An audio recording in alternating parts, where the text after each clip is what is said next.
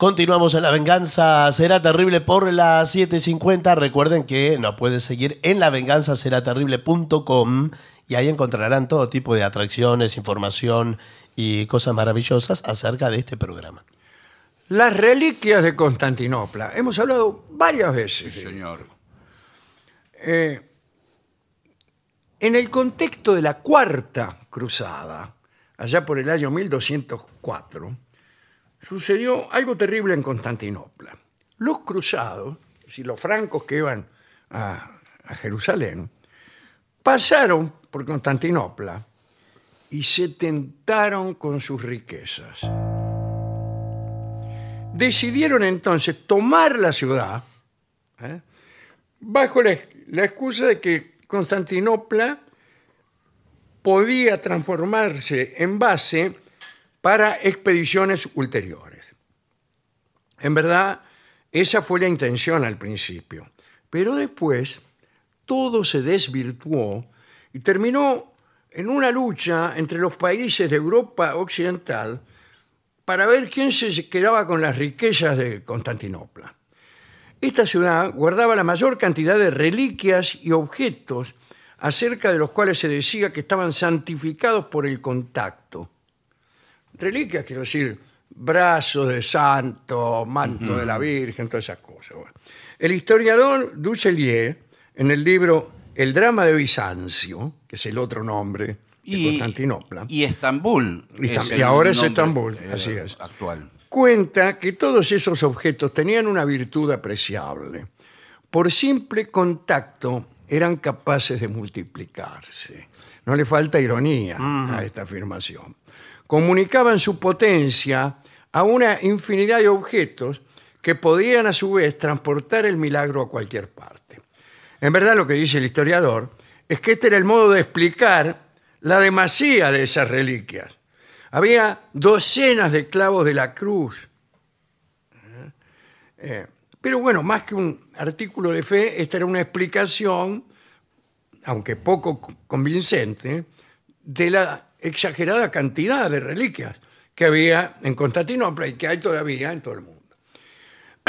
la transferencia de reliquias hacia Constantinopla alcanzó allá por el siglo V, es decir, mucho antes de este episodio que estamos contando del año 1204, proporciones de verdadera colecta religiosa. Desde los cementerios donde se habían enterrado los primeros cristianos, se inició un movimiento masivo hacia la capital del imperio, del imperio romano de Occidente, de Oriente. Todos los religiosos y funcionarios se encargaban de hacer llegar a la ciudad la reliquia que fuere. La colaboración en ese berretín era tal que se cuentan algunas historias impresionantes. A la princesa Pulqueria, en sueños, se le aparecían santos y le indicaban el lugar donde estaban enterrados los tesoros. Pulqueria ordenaba excavar en dicho lugar y con enorme alegría se verificaba el descubrimiento. Estamos hablando del siglo V en adelante. Allá por el siglo XII, eh, las reliquias contenidas en Constantinopla eran superiores a 4.000. Una concentración inaudita que nunca antes ni después fue alcanzada en ningún otro lugar. Llegaron a editarse pequeños manuales para indicar a los peregrinos dónde estaban los tesoros. Cuando digo los tesoros, digo las reliquias, lo que acabamos de nombrar. Sí, sí, sí. Eh, y cuál era el camino a seguir para encontrarlos. Por esta mm, proliferación se desarrolló incluso una orfebrería religiosa. Ponele, si vos tenías el cráneo de un santo, eh, y bueno, lo encajaban en unas vitrinas doradas que hacían los orfebres. Un brazo, una pierna se cubrían con molduras de oro o vainas de plata. En todas partes se incrustaban gemas, alhajas, piedras preciosas. Los sarcófagos de los santos incorruptos se vestían con paños de hilo de oro, etc. Estos adornos contaron incluso con justificaciones intelectuales. Nicolás Calicles escribía en el siglo XII que las perlas representaban a Cristo el oro a la Virgen, las gemas eran la ligazón que unía a uno con el otro y todo así. Los argiropratai eran orfebres de Constantinopla y ocupaban el primer tramo de la calle principal, que se llamaba Mese, en honor al extraordinario jugador. No. No, señor. no, no, no. Eh, bueno, se vendían allí. Las reliquias se concentraban también en las iglesias cercanas al palacio. Había un puñado de reliquias relacionadas con la pasión de Cristo. La Santa Lanza, la, la- no me acuerdo cómo se llamaba el soldado, eh, se, lo, se lo digo después. La Santa Esponja con que refrescaban al Cristo, la corona de espinas, la cruz, unas gotas de sangre del propio Cristo. Un poco más lejos del palacio, en la capilla San Miguel, las reliquias del Antiguo Testamento, mucho más difíciles. El hacha de Noé, el bastón de Moisés, la demoledora trompeta que sonó en Jericó. Qué, impresionante. En la iglesia Nuestras Señoras de las Blaquernas estaba el manto de María. Todos estos tesoros fueron, para los cruzados de 1204, una invitación al saqueo. La ortodoxia romana decía que las reliquias no podían estar en manos de los desviados, los emperadores griegos de Bizancio, que estaban separados de la iglesia católica de Roma.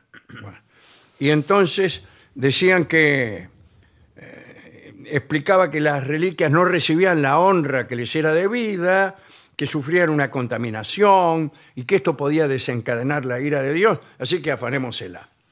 Era, este, había un veneciano, Enrico Dándolo, que invadió Constantinopla e instauró el que vino a llamarse Imperio Latino, que duró poquísimo, desde 1204 hasta 1261. Bueno, no es tan poco. Durante ese tiempo, eh, bueno, no quedó ninguna, ni una sola de las reliquias que había. Entre los francos que in- invadieron, había un obispo de Soissons que se hizo cargo de la cruz y la remitió a su sede cardinalicia en Francia. Eh, de Sicón obtuvo la mano derecha de San Juan el Bautista. Conrado Halberstadt se quedó con un par de apóstoles enteros. Los venecianos, más cautos, especularon con las reliquias. Las retuvieron un tiempo y las vendieron después a precios exorbitantes.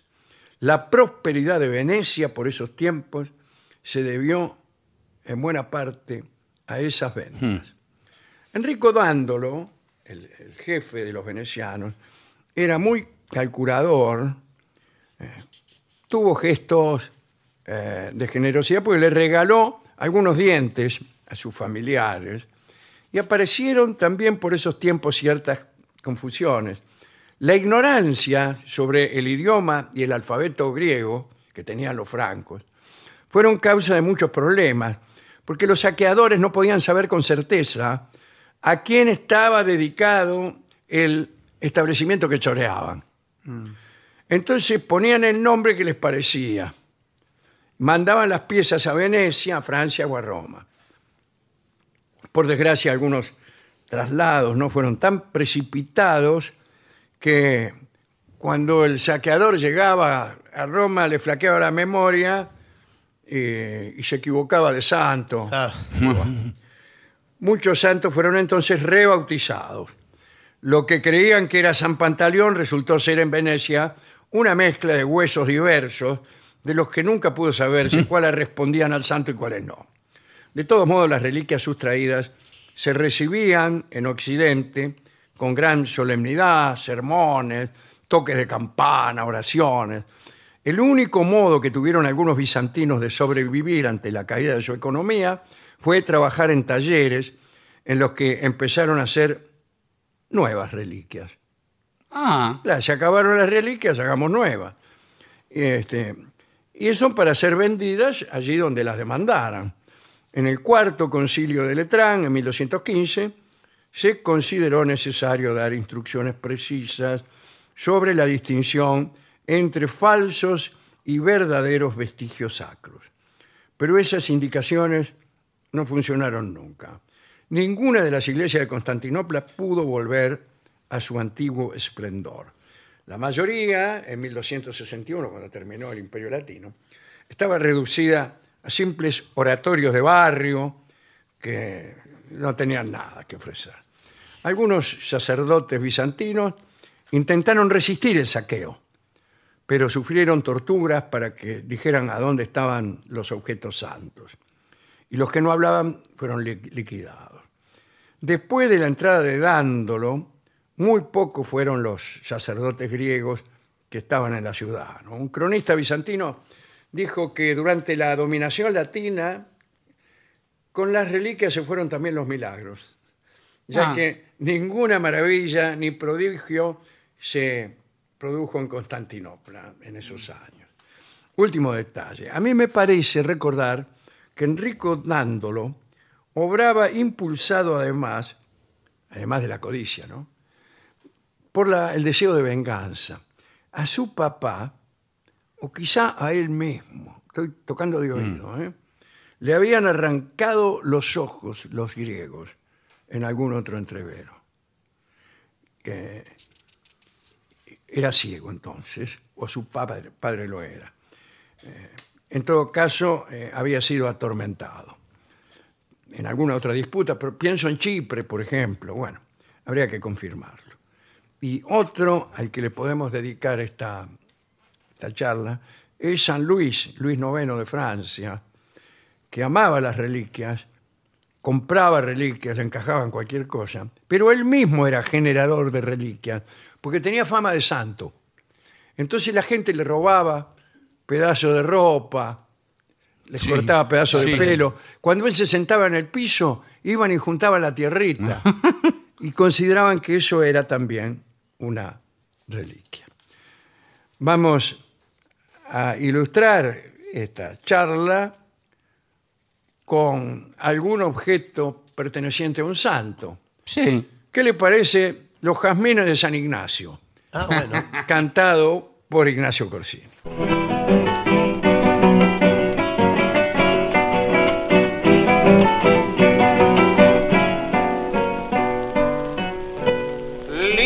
El sol de mayo, tú eres más linda porteña mala.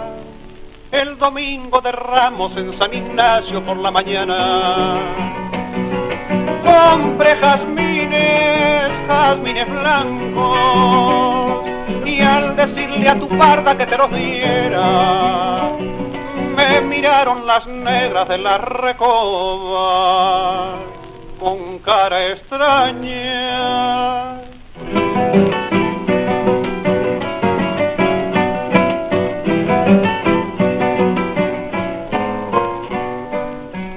En tus negras pupilas brilló el lucero de la mañana. A Carmen la mulata de San Francisco le di una carta para tus manos sin decir Adentro iba un anillo de oro y de plata y Carmen me la trajo la misma noche, siempre cerrada.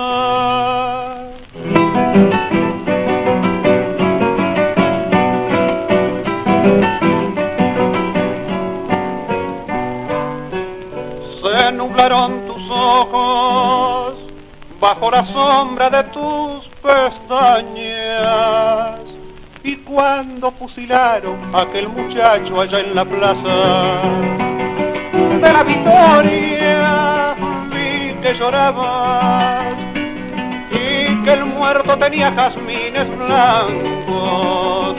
Eso que yo te enviara entre sus manos ensangrentada.